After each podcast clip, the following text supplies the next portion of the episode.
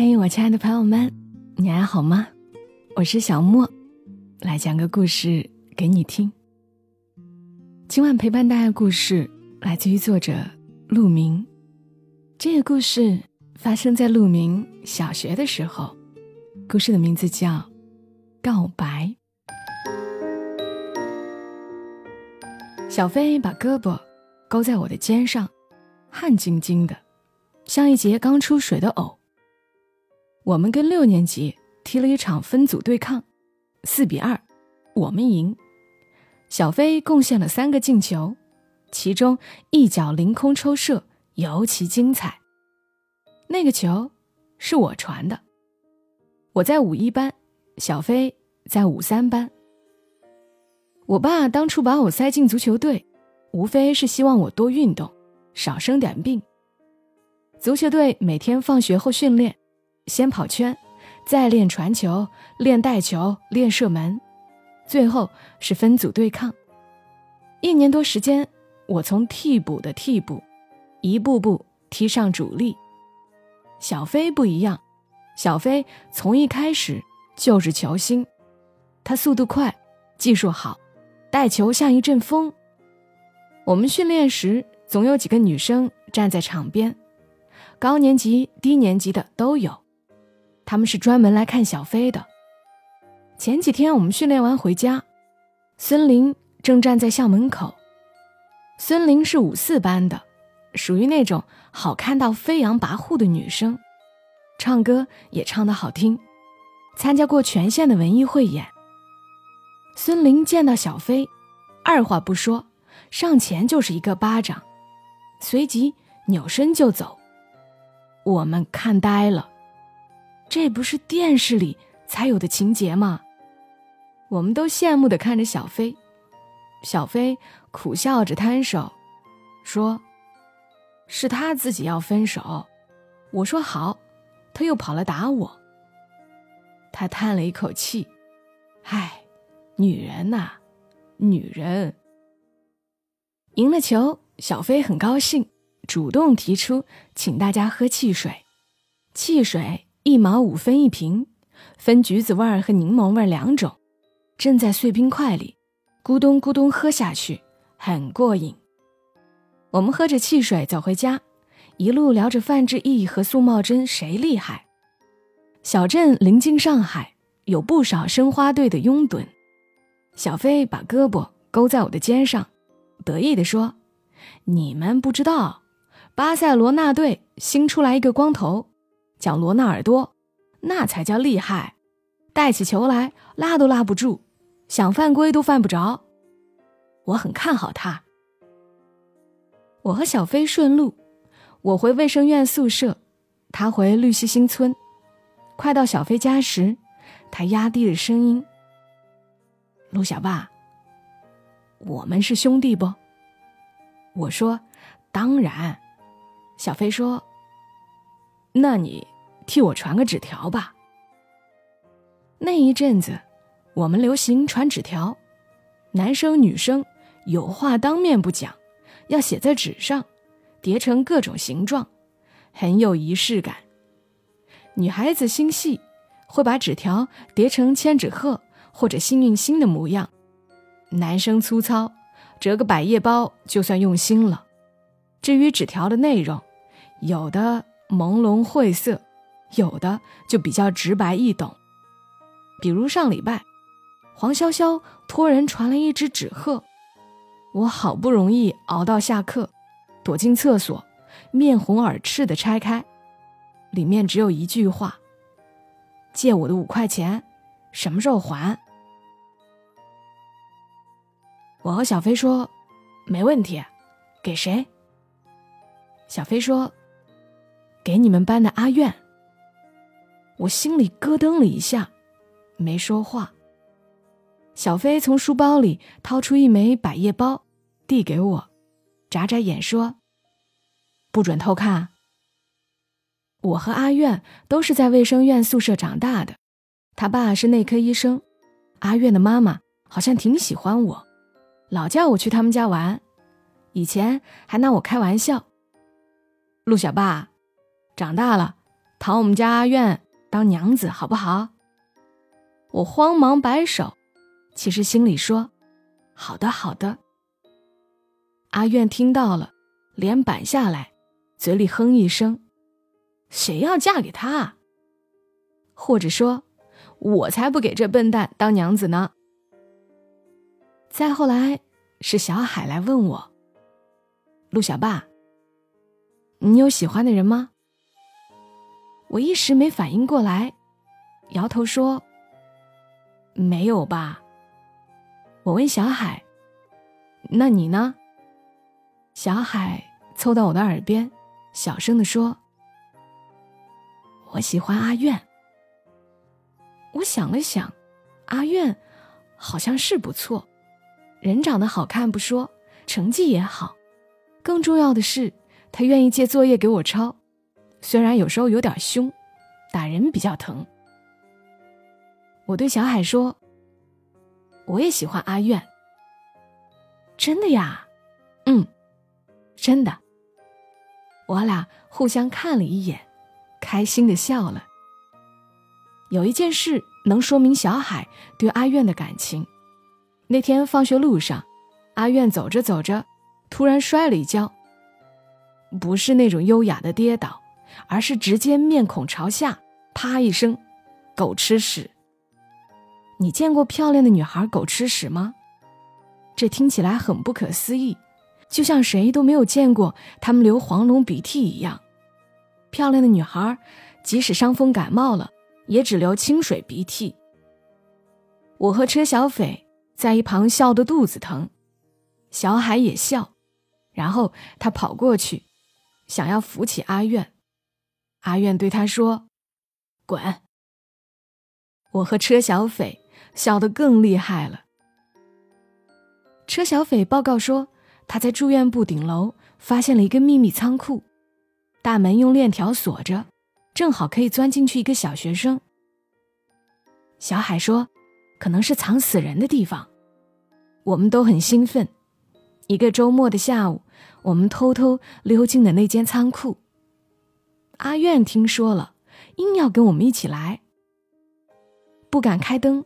我们摸索着往里走，越走越黑，越走越冷，我的汗毛一根根竖起来。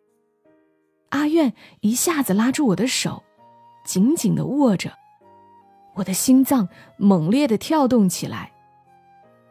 黑暗中，听见他短促的呼吸。真的有鬼出来，或者电影里那种僵尸，我会保护阿苑的。走了一圈，没看见死人，只找到一些胡乱堆放的床单、热水瓶和折叠床。从仓库出来，三点半的阳光猛烈地打在脸上，像电影散场。不知什么时候，阿苑松开了手，他不满地说：“你们男生真无聊，我不跟你们玩了。”我一口气跑回家。拆百叶包的时候，手忍不住的抖。我知道这样做很不地道，不上台面，但那时我已经顾不上了。纸条里是一句歌词，显而易见的喜欢的意思，后面写着小飞的名字。我想象阿苑看到纸条时的表情，我有一点害怕，怕他从此喜欢上小飞。谁会不喜欢一个足球明星呢？何况还长得帅。然后被伤害、被辜负，像小飞的前女友们那样，在校门口守着负心人，守到了给他一记耳光，再一个人哭哭啼啼的回家。想到阿苑伤心的样子，我也难过起来。到那时，我该怎么办呢？我想到了小海，小海怎么办呢？第二天，我跑去问小海：“你还喜欢阿苑不？”“喜欢呀。”小海快乐的说：“喜欢一个人多好。”那么，我支支吾吾：“如果，我是说如果，有人向阿苑表白，怎么办？”小海转头看我，眼睛里没有一丝的忧愁。没关系的。小海又说：“你去好了。”不是，我连忙解释：“不是我。”你好好把握。小海笑了，不管你成不成，我以后还可以继续喜欢阿苑的，对吗？我愣了愣，只好说：“对的。”小海拍拍我的肩，走了。我攥着这该死的纸条，坐在课堂上发呆。阿苑就在离我三米不到的地方。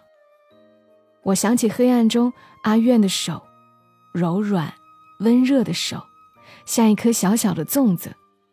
我很想把纸条撕了，冲进厕所，然后拍拍屁股，当做什么事儿都没有发生过。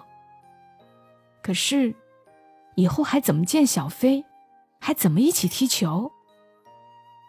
我突然一阵难过，恨小飞，那么多女生，他偏偏去喜欢阿苑。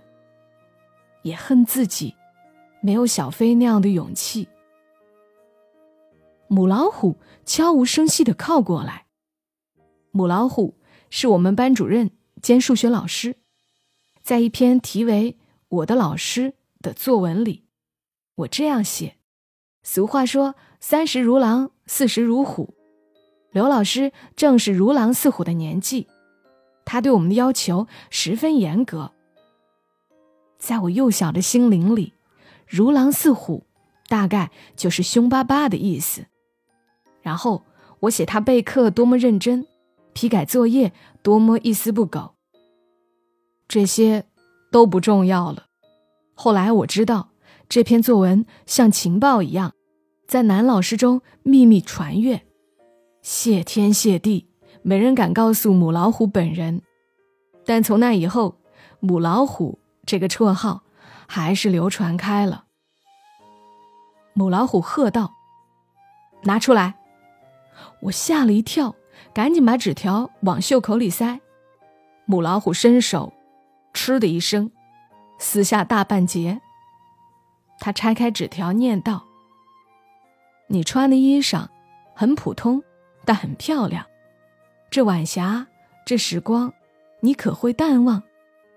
大家都哄笑起来，小海也在笑，我的脸一下子红到脖子根，就像那句话真的是我写的一样。我这才发现，有小飞名字的那小半截还捏在我手里。母老虎嘲讽的问：“什么意思啊？”我低下头说：“没，没什么意思。”母老虎问：“写给谁的？”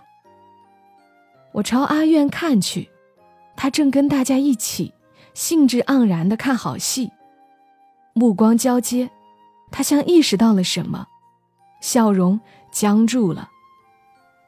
母老虎拔高了音量：“讲啊，写给谁的？”我脑子一热，血往上涌，大声说：“写给阿苑的。”全班炸锅了。阿苑捂住嘴，那眼神像中了一枪。随后，他埋下头去，肩膀一耸一耸的，任凭周围几个男生拍手怪叫。啪，一记巴掌拍在了后脑勺上，火辣辣的疼。不学好，母老虎愤怒了。纸条我交给你家长，另外，罚你做一礼拜的值日。从今天开始，中午回家吃饭时，我爸已经知道了这件事。我把剩下的半截纸条拿给他看，我爸皱着眉说：“怎么不跟刘老师讲啊？”我嗫嚅说：“不能出卖朋友嘛。”我爸叹口气，没说什么。小飞亲热的朝我跑来：“好兄弟。”够意思。他大声笑着，听说你被母老虎骂惨了，还被罚做值日，到底没把我供出来。我强颜欢笑，说没什么，兄弟嘛，何况本来就是我不小心，还得多谢你的不小心。小飞说：“其实嘛，那张纸条不给阿苑更好。为什么？嘿就是。”小飞抓耳挠腮，那个，我跟孙林和好了。什么？我头皮炸了。哎呀，分手也是他要分，和好也是他要和，我有什么办法？小飞很无辜。这样，我每天找两个小弟来帮你扫地，可以不？我垂头丧气的回家。阿苑在宿舍大院门口堵着我。笨蛋！他的脸红扑扑的，比平时更好看了。你个笨蛋，干嘛写这种莫名其妙的话给我？他气汹汹地说：“这下好啦，我的名声都让你毁了。”看着阿苑生气的样子，我忍不住笑出来。你还笑？阿苑更气了，用力的打了我一拳，半边胳膊立马酥麻了。这次不算，回去重新写，不准抄歌词，不准再给母老虎抓住了，听见没？阿苑恶狠狠地说：“写得好，我就原谅你。”